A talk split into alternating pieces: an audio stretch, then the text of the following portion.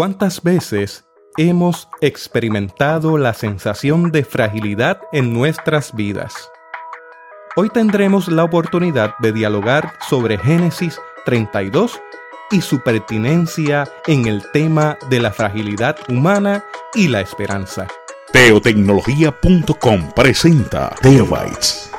Busque su taza de café, de té o de chocolate y siéntese a la mesa con nosotros porque este tema será de gran bendición a su vida y a la vida de su iglesia. Saludos y bendiciones, les habla Jesús Rodríguez Cortés y les doy la bienvenida a esta edición de Teobytes. Hoy nos acompaña el reverendo Benjamín Santana Santana para dialogar sobre fragilidad humana y esperanza. Benjamín nació en Vega Alta, Puerto Rico terminó su bachillerato en artes plásticas en la Facultad de Humanidades de la Universidad de Puerto Rico en Río Piedras. Tiene también una maestría en divinidad del Seminario Evangélico de Puerto Rico, donde es parte de la facultad adjunta. Trabajó en el sistema de educación de Puerto Rico, espacio que lo ayudó a decidir su vocación que oscilaba entre pintor, poeta y pastor. Optó por la última, donde tuvo la oportunidad de comenzar a pastorear en la Iglesia Cristiana Discípulos de Cristo en el barrio Maricao en Vega Alta, luego en Barranquitas, luego en Juan Sánchez en Bayamón, luego en el barrio Pájaros en Toa Alta. Actualmente está jubilado, pero no inactivo, porque está fungiendo como pastor recurso en una de nuestras iglesias. Ha colaborado con la revista El Discípulo, ha escrito varios ensayos, entre ellos Escribir lo Divino, ha tenido participación y ha formado parte de la Asociación de Educación Teológica Hispana. En el año 2012 se publicó su primer libro, La Fuente junto al Pozo, y actualmente se encuentra publicando un nuevo libro que tengo en mis manos que se titula Frente al Ángel, Fragilidad Humana y Esperanza. Sobre todas las cosas, Benjamín ama al Señor y le sirve con amor y pasión en toda encomienda que cae en sus manos. ¿Qué puedo decir de Benjamín? Benjamín es mi amigo, es mi hermano, consejero, alguien en quien hemos depositado toda nuestra confianza. Como parte de la narrativa de mi vida, Benjamín entra en diferentes espacios. Primero como el papá de uno de mis grandes amigos, José David Santana Rivera. Recuerdo llegar hasta este hogar donde nos encontramos en esta hora y se escucha sonidos de fondo. Estamos prácticamente en campo, va a escuchar gallos, pájaros, entre otras armonías naturales en este precioso lugar. También Benjamín entra en nuestra vida en un momento muy crucial, y es el momento en que mi novia y yo, en aquel momento decidimos casarnos. Y recuerdo que vinimos a donde Benjamín porque queríamos que fuera él quien nos casara. Y al momento de la entrevista inicial, Benjamín nos preguntó cuál era la fecha de la boda. A lo que le contestamos que no sabíamos exactamente, solamente queríamos saber si él estaba dispuesto a casarnos. Para nuestra sorpresa, era septiembre del año 1999. Él sacó su agenda y dijo, los voy a casar el 11 de marzo del año 2000 porque me voy de viaje. Y los voy a casar en esta fecha. Esta es su fecha de boda. ¿Tú recuerdas eso, Seguro, Así que él fue quien puso la fecha de nuestra boda. A todo esto, la mamá de Kelmadis reaccionó algo preocupada porque faltaba menos de un año para esa boda, pero todo salió bien hasta el día de hoy. Benjamín nos ha acompañado en nuestra travesía de vida, fue una de las personas que el Señor puso a nuestro lado en el momento en que perdimos a nuestra primera hija. Y ciertamente a través de él el Señor ha manifestado sus misericordias, su gracia y su paz. Así que es mi privilegio, Benjamín, darte la bienvenida a Teo Bites. Muchas gracias, Jesús. Gracias por esta invitación que me has hecho y me siento yo privilegiado de poder compartir contigo este espacio de tiempo. Benjamín, a mí me gustaría, en torno a este tema de Génesis, el encuentro con el ángel, que tú me relataras un poco sobre cuál es el contexto histórico del texto bíblico, particularmente de Génesis 32, esa unidad literaria de Génesis 32. Eh, sí, bueno, eh, mirándolo primero en un contexto más amplio, de manera bastante breve, ¿no? Pues sabemos que por lo menos en los últimos años los, especialistas del texto bíblico han planteado, ¿verdad? Que el Génesis, pues aparentemente fue escrito durante el periodo del, del exilio babilónico, el hecho de que el pueblo tenía una enorme preocupación por lo que podía acontecer con las generaciones emergentes que fuesen a, de alguna manera, a adscribirse a una, a una teología y una religiosidad eh, pagana, por decirlo de esa manera. Y esa preocupación hace que se comience a trabajar toda esa narrativa del Génesis. Así que sabemos que históricamente está ubicado dentro de ese contexto. Entrando en el contexto un poquito más preciso de este pasaje bíblico, pues también muchos de los especialistas del texto bíblico lo plantean que hay pasajes bíblicos que eh, sirven una función en particular y aparentemente este pasaje es un tipo de etiología. Y las etiologías pues son este, narrativas donde de alguna manera se justifica eh, cómo nace el nombre de un lugar. ¿verdad? Así que en este pasaje en particular está esa, esa, etiología, ¿verdad? El nacimiento no solamente de un lugar, sino el nacimiento del nombre de una nación, ¿verdad? Que, está implícito eh, en ese pasaje.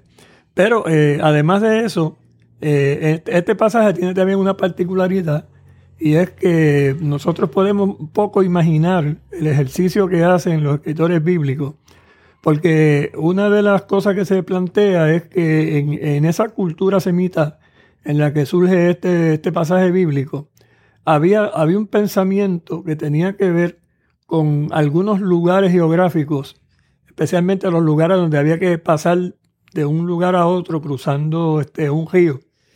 Eh, y, había todas unas leyendas que mencionaban que en algunos de esos lugares, especialmente en las noches, cuando se iba a cruzar de un lugar a otro, aparecían, aparecían unos seres, unos personajes que de alguna manera querían entrar en contienda con aquellos que, con aquellos que iban cruzando, ¿no?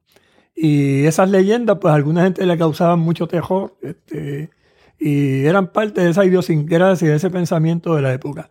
Eh, algunos de los estudiosos bíblicos plantean, los especialistas, que desde ese pensamiento, los escritores bíblicos entonces ah, toman parte de esa, de esa idiosincrasia, de ese pensamiento y lo ajustan a la narrativa, ¿verdad? Que tenemos aquí del encuentro de Jacob con una figura, ¿verdad? Porque Jacob está, Jacob está cruzando en lo que se llamaba el paso de Jacob y, y cruzando ese lugar se encuentra con esa figura, ¿verdad? Así que hay una sintonía con este tipo de, con este tipo de leyenda. Eso no nos debe causar una mayor preocupación en términos de saber que eh, es la manera en que se trabaja esa, ese tipo de literatura en aquel momento. Y yo creo que es importante ese detalle de enfatizar que los textos bíblicos están ricos en literatura, que es la literatura de la época. Por ejemplo, Génesis se da un contexto donde hay textos como el Gilgamesh el Eluma Elish, que son narrativas de cómo los entes creadores entraron en contacto con la naturaleza, con el ser humano, cómo se creó el ser humano. Entonces, Génesis también una respuesta de ese sentido de creación, de pertenencia, de que aunque yo esté en tierra extraña, haya sido destruido el templo, todavía tengo un sentido de pertenencia, ¿no? Eh, sí, y, además de eso, ¿verdad? Este, en la manera en que se tratan algunos temas y algunas de las referencias que se hacen, uno no puede perder de vista que aunque estamos hablando de lo que llamamos el pueblo de Dios, estamos hablando de un pueblo que está comenzando a formar su personalidad, su identidad, y que todavía traen, por decirlo de alguna manera, un lastre de muchos pensamientos, especialmente de toda esa región de Canaán, la visión de, lo que es la divinidad, la visión de cómo funciona el ser humano frente a la divinidad, eso todavía no está totalmente claro, ¿no? Todavía están tratando de definir cuál va a ser la personalidad de ellos.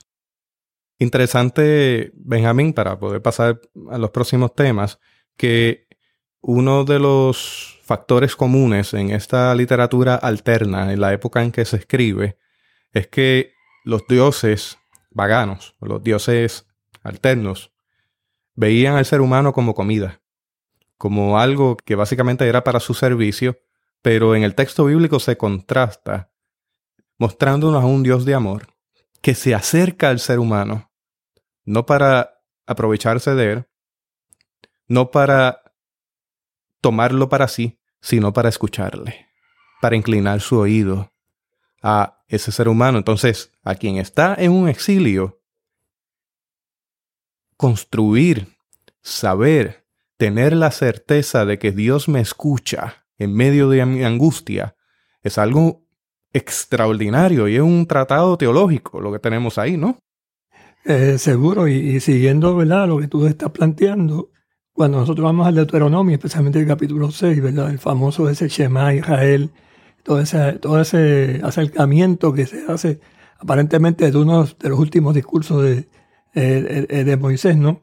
Este, una de las cosas que se, que se plantea ahí, en esa experiencia del, del Deuteronomio, interesante es que aunque se está hablando de, del Israel al que se le dice Jehová tu Dios uno es, en el fondo no está planteado que Israel sea eh, totalmente eh, monoteísta, en un sentido.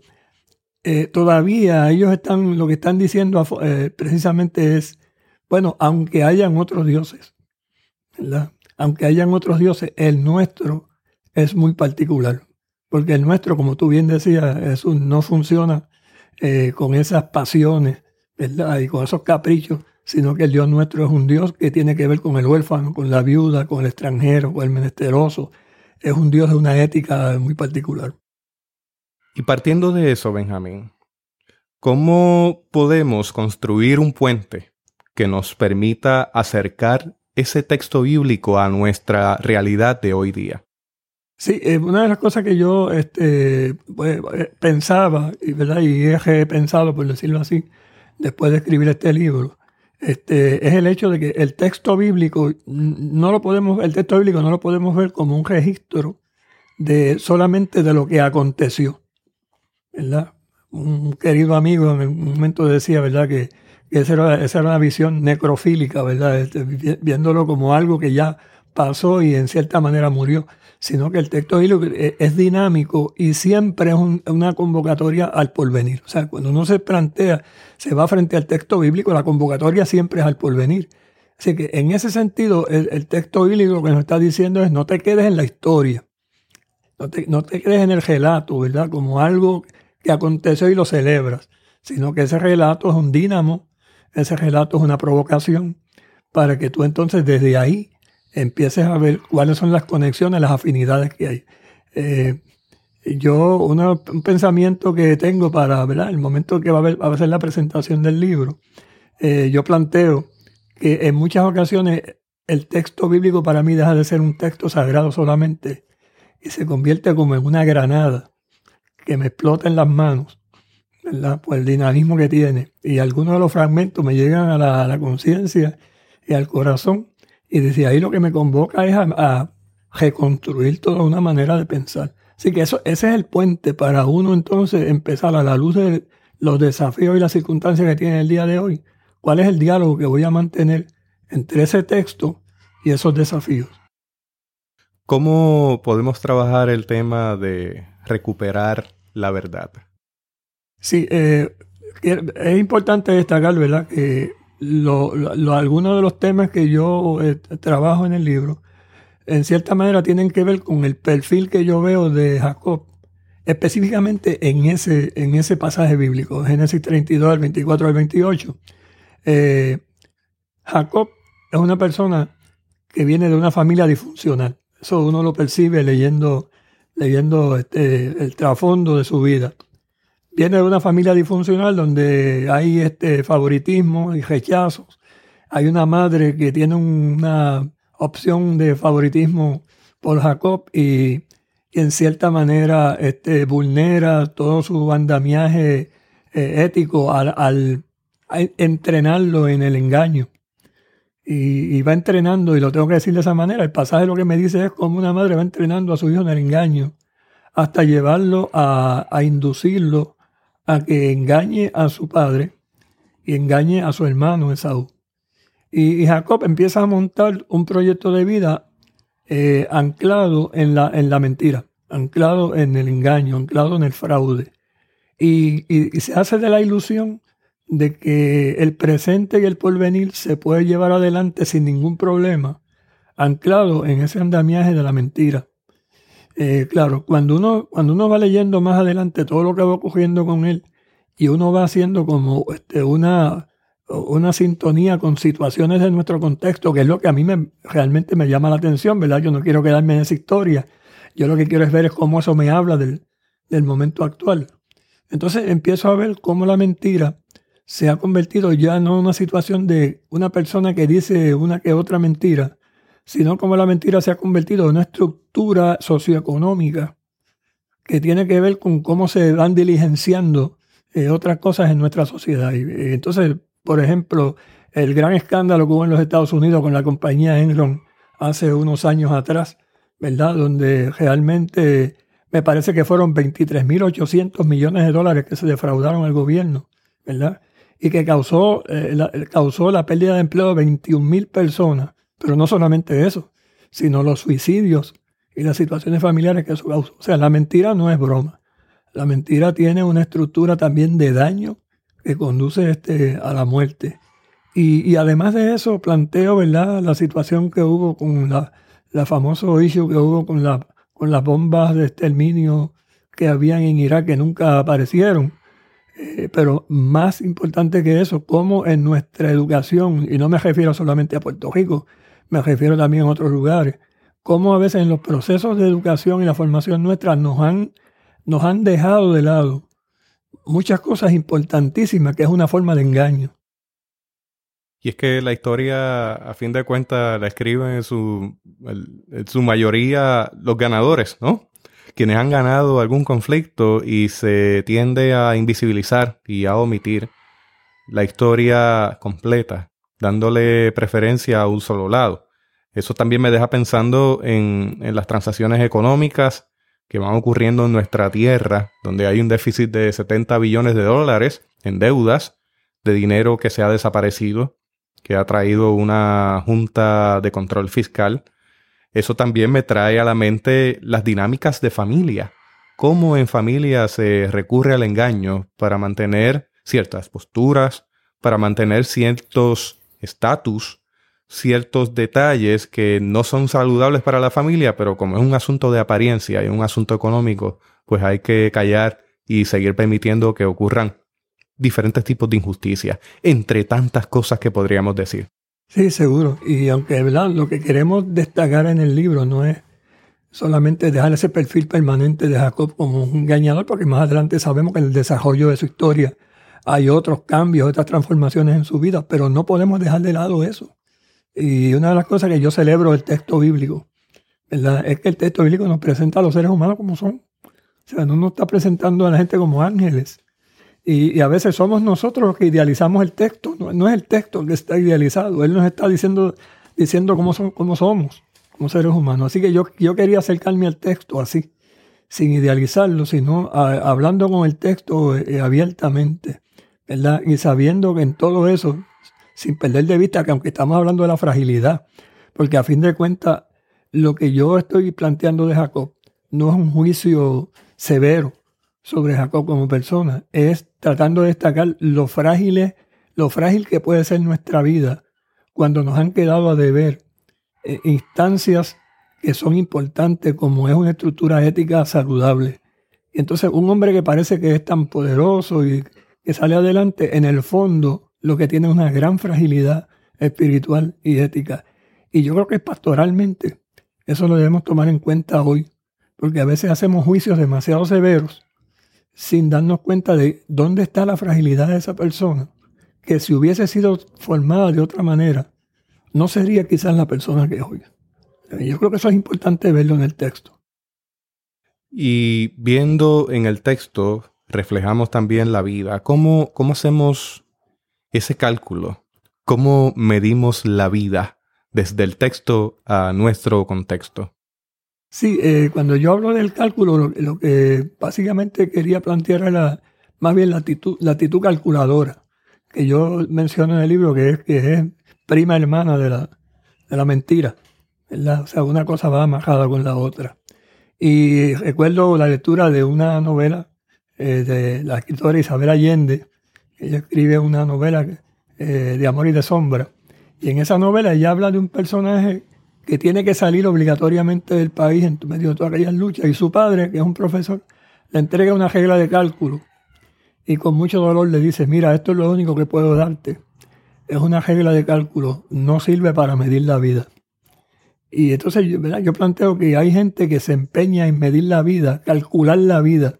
Y, eso no, no, quiere decir que nosotros no tengamos eh, la precaución de hacer planes y de ir visualizando eh, prospectivamente nuestra vida. Pero hacer calcular, llevar una vida de cálculo, donde todo va llevado al cálculo mínimo, qué me conviene independientemente de cómo se perjudican otros, realmente eso, eso también tiene que ver con una fragilidad ética este, bien grande en la vida de cada uno de, las personas que lo hacen de esa, de esa manera, ¿verdad? Este, y entonces yo utilizo ahí un ejemplo muy patético en el texto bíblico, el ejemplo de, David, cuando David entra en la relación con la mujer de, de Urias, con Besabel, la esposa de Urias, y, y vemos a este hombre que, que siempre se ha planteado como el gran rey de Israel, a veces dejamos de lado esas fisuras que también había en su, en su comportamiento. Y, David hace todo un cálculo de cómo, de cómo va a terminar siendo él, el, por decirlo así, el dueño de esa mujer, por encima de quien realmente era su esposo, que era Uriah, que curiosamente era el soldado más fiel que él tenía a su servicio. Lo envió al frente. Y lo envió al sacrificio al hombre más fiel que tenía para servirle por una cuestión obscena, por un cálculo obsceno de, de quedarse con la mujer que no le pertenecía. Cuando uno mira eso en el contexto más, más amplio y uno mira cómo también en el ámbito socioeconómico aquí se, está haciendo cálculos con, los recursos naturales, con los planes de terreno en algunos lugares. Todo, todo, ese cálculo, cuando uno mira el ámbito internacional que se convierte en un tablero de, de, preferencia, el que era mi amigo ayer, ahora por una conveniencia no me conviene que sea mi amigo hoy, es mi enemigo, y el que era mi enemigo ahora es mi amigo, pero todo moviendo piezas en un, en un ajedrez, tú sabes, y todo responde a, que, a un cálculo, tú sabes, cómo eso me conviene independientemente de cómo quede otra gente en eso. Y en, el, en, la, en la experiencia de Jacob hay algo de eso, cuando él tiene que responder al, al, saber que su hermano viene a encontrarse con él, y cómo Jacob va calculando, ¿verdad? Un encuentro donde él pueda salir airoso. Así que e, eso fundamentalmente define lo que es esa actitud este, calculadora, dejando de lado ¿verdad? muchas cosas que pudiéramos también hablar sobre ello. Entonces, Jacob se encontró frente al ángel. ¿Cómo podemos abordar este tema? Yo pienso que todos los que tratan, todo el que trata de montar su porvenir anclado en situaciones de fraude y de mentira, le va a llegar la hora en que la historia lo alcance y se encuentre frente al ángel. Pero déjame decirlo de otra manera. Yo pienso que de alguna forma todos los seres humanos estamos frente al ángel. De alguna forma. Lo que pasa es que hay algunos que el encuentro va a ser mucho más, mucho más profundo y más, y más dramático. Y este hombre que se construyó primero su soledad, porque hubo un momento en que estuvo profundamente solo. O sea, en esa soledad que estuvo aquella noche, donde su familia está en otro lugar resguardada y donde tu, su hermano no ha llegado todavía y él se encuentra solo allí. Jacob descubre varias cosas. Una, que Dios no es como él pensaba que Dios era. Él pensaba que Dios de vez en cuando voltea la cara y no mira, y no mira lo que se está haciendo. Y Jacob se dio cuenta que no, que Dios no voltea la cara, que Dios te da un tiempo. Y de momento encontró que se encontró con el ángel, que no es otra cosa que Dios, que le cejó todas las posibles avenidas. Y eso, aunque el texto no lo dice de esa manera, no tiene que verlo de esa forma. O sea, una persona que de momento está acojalado porque todas las posibles salidas Dios se las dejó en ese encuentro. Porque de este encuentro como único vas a salir es después que se resuelva esto. Y una de las constantes en las angelofanías es de temor. Uno está inundado en temor, en desesperanza, en fragilidad. Sí, y, es interesante porque ahí es donde está este elemento de la fragilidad, ahí es donde entra quizás en su dinámica más alta, ¿verdad? En ese, en ese encuentro que Jacob tiene con, con el ángel. Este, pero es interesante también porque el encuentro habla de una lucha. Y, yo menciono en el libro algo que para mí es bastante importante, ¿no? Y es los tipos de luchas que a veces tenemos. Y yo menciono que hay, hay luchas que lo único que producen son más luchas. Este, hay, luchas que, cuando creemos que se van a resolver, entra otra dimensión de lucha y entonces estamos reciclando. Hay mucha gente y pueblos, pueblos, comunidades que están reciclando luchas una detrás de otra como si nunca se fuese a acabar eso. Están otras luchas que son las luchas en las que nos piden cuenta por lo que estamos haciendo, ¿verdad? La gente que nos confronta y, nos quiere ver como ingenuos o idealistas y, y ¿por qué tú sigues haciendo esto? ¿Por qué tú sigues defendiendo esto? Y uno tiene que estar luchando con eso. Pero entonces está la tercera lucha, que es la más dramática, que es la lucha con Dios. Y yo menciono, ¿verdad?, que es un, es un poquito incómodo hablar de luchar con Dios, porque para alguna gente puede sonar casi como medio herejía hablar de que hay luchas con Dios. Pero la pregunta que uno tiene que hacerle realmente a la persona es, ¿tú estás seguro que nunca has tenido una lucha con Dios? Porque en un grado menor o mayor, siempre hemos tenido algún tipo de rebeldía y alguna lucha, alguna pregunta con Dios. La tentación de abandonarlo todo cuando hay un impasse está presente y eso, eso es una lucha. Sí, y yo menciono, ¿verdad? Este, llevando la pregunta, llevando la lucha a un nivel bastante dramático. Como por ejemplo hay pueblos que han tenido que estar en esa lucha eh, después, de, la, después de, de las dos bombas atómicas que se lanzaron en Japón. Como en uno de los hospitales, el hospital de la bomba atómica, una, una persona decía, ¿cómo es posible que nos haya sucedido esto? ¿Quién, quién, quién nos da una respuesta de esto? ¿Cómo es posible que niños y, gente inocente hayan muerto calcinados este, por esas bombas? ¿Y quién nos responde por esto? ¿Quién, nos dice algo? No es otra cosa que decirle a Dios. Este, Tú sabes, ¿dónde estás? Y eh, un sobreviviente del exterminio nazi, Elie Wiesel, eh, narra que cuando él estaba adolescente, allí en los campos de exterminio nazi, él decía, habrá un pecado tan grande que hayamos cometido como para que hayan tantas tumbas colectivas.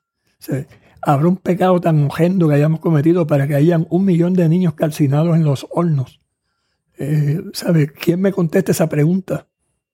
¿Sabe? Son, son luchas terribles.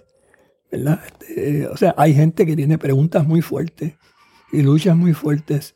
Y claro, yo menciono, ¿verdad?, que yo no tengo la respuesta para eso, pero una de las cosas que puedo decir es que por lo menos desde ese pasaje bíblico, uno se da cuenta que a veces en los momentos más álgidos de esa lucha es donde empieza a abrirse la brecha de la esperanza. Y en ese encuentro de Jacob con el ángel, donde parecía que estaban todos cerrados y que estaba, iba a estar en una desventaja, empieza a darse cuenta que hay una oportunidad. Jacob era muy, muy agudo, muy listo. Y Jacob se da cuenta que en ese encuentro con todo el terror, como tú mencionabas, Jesús, que puede provocar eso, se dio cuenta que había una oportunidad. O sea, que Dios se presenta frente a nosotros, aunque estemos huyendo, pero también nos dice, bueno, esta es la oportunidad si sabes aprovecharla. Y Jacob aprovecha la oportunidad y se mete en un forcejeo terrible con Dios. Y le está diciendo a Dios, la primera bendición yo me la robé. ¿Sabes? Y yo reconozco que soy un fraude. Pero ahora en esta bendición tiene que venir de parte tuya, que esa es la bendición auténtica.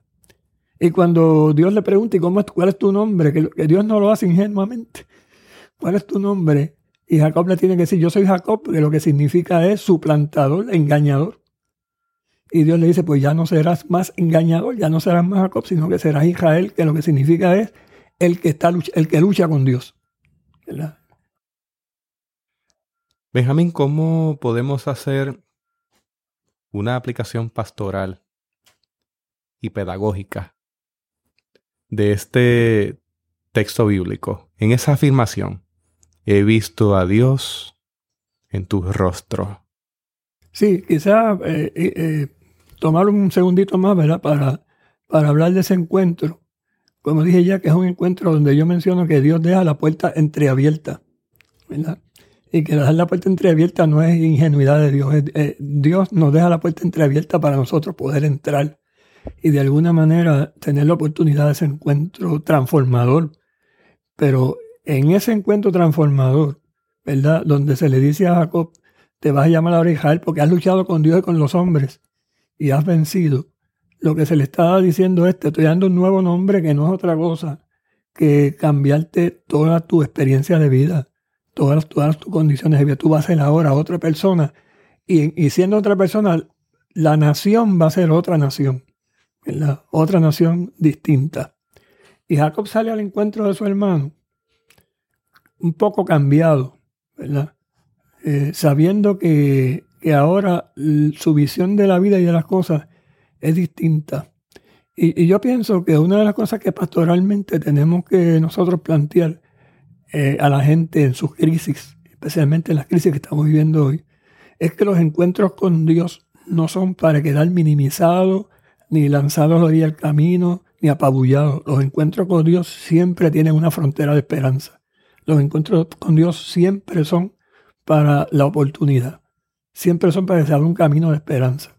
Y en ese camino de esperanza que nos cambia la mirada, que nos cambia la manera de nosotros ver las cosas, cuando nosotros nos interconectamos con otras personas, entonces es para que nosotros veamos el rostro de Dios en otras personas.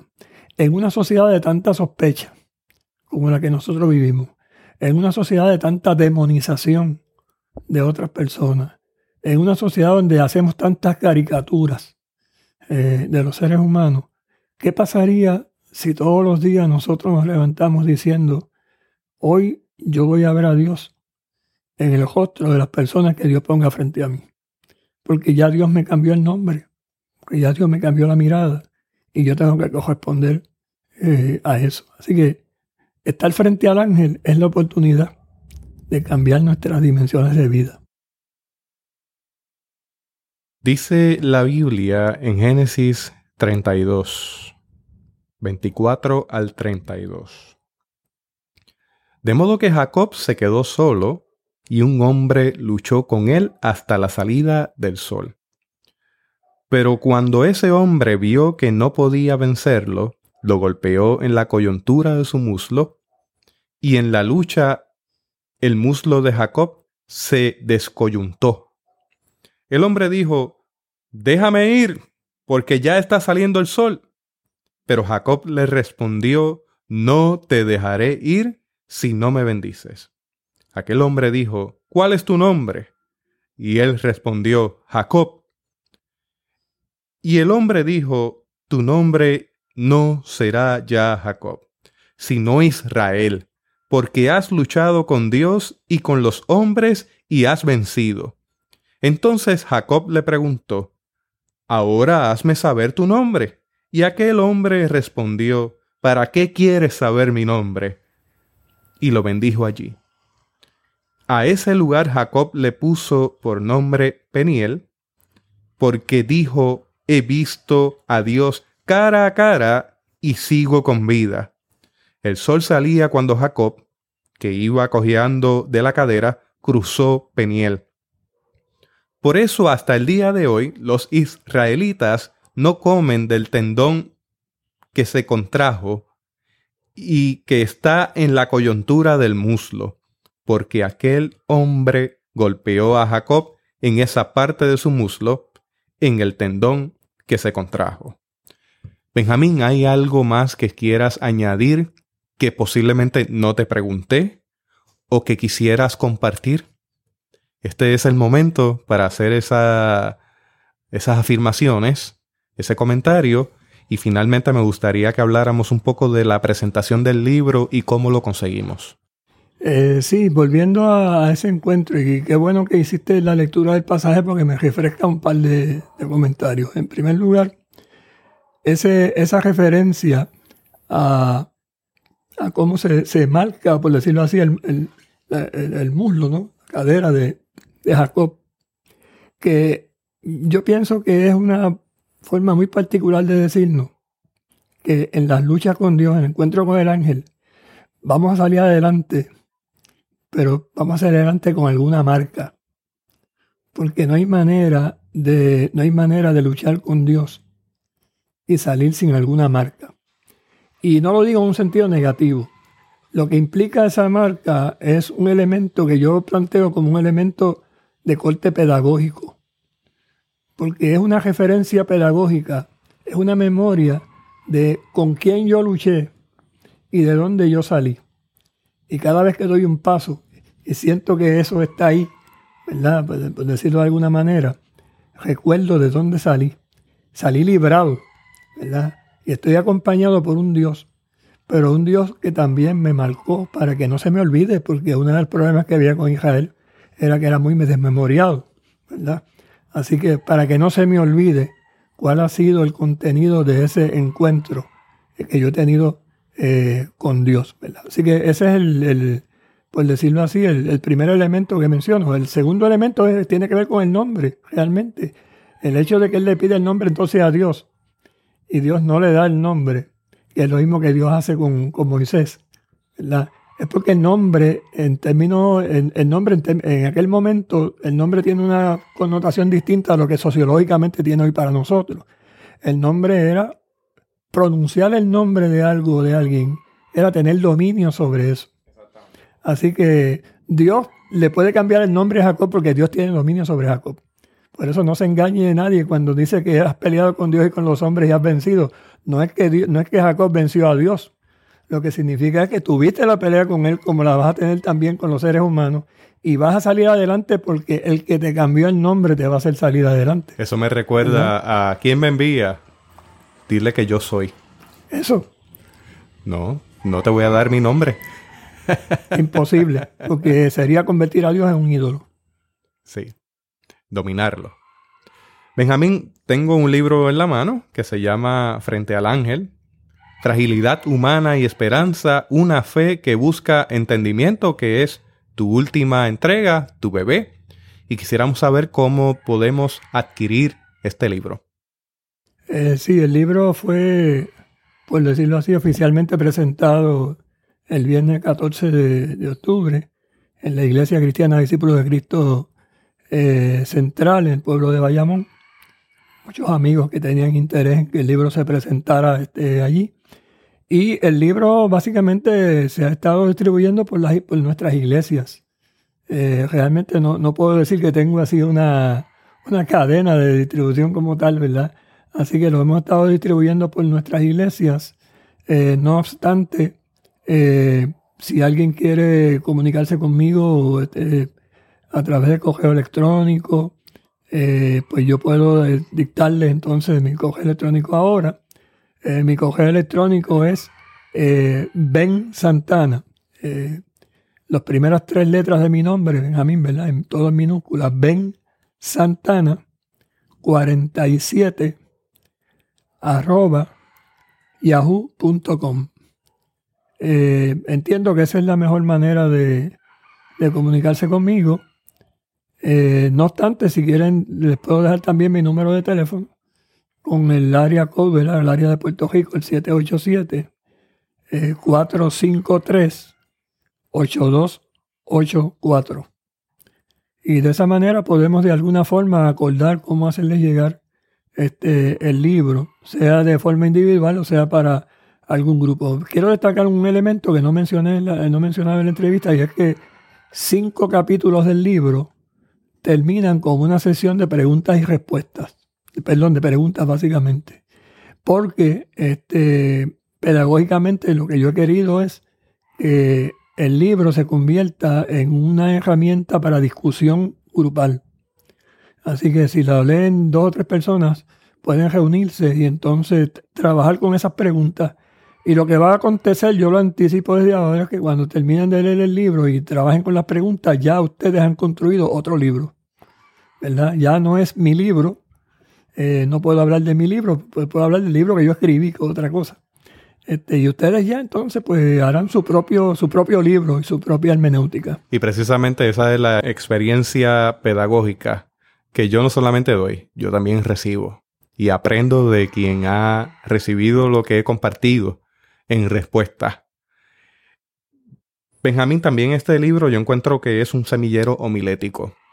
Cualquier persona interesada en la predicación cristiana con contenido profundo puede echar mano de este libro para encontrar allí diagramaciones, encontrar temas de interés que pueden tratar como parte de su predicación. Incluso esto puede convertirse en un devocionario, en un espacio de serie de sermones para la iglesia que sean temáticos, discusiones en grupo como acabas de mencionar, células, entre muchas otras cosas. Así que yo le recomiendo que lo adquiera, yo tengo el mío, he sido honrado con tener uno de estos ejemplares dedicado por Benjamín en mis manos.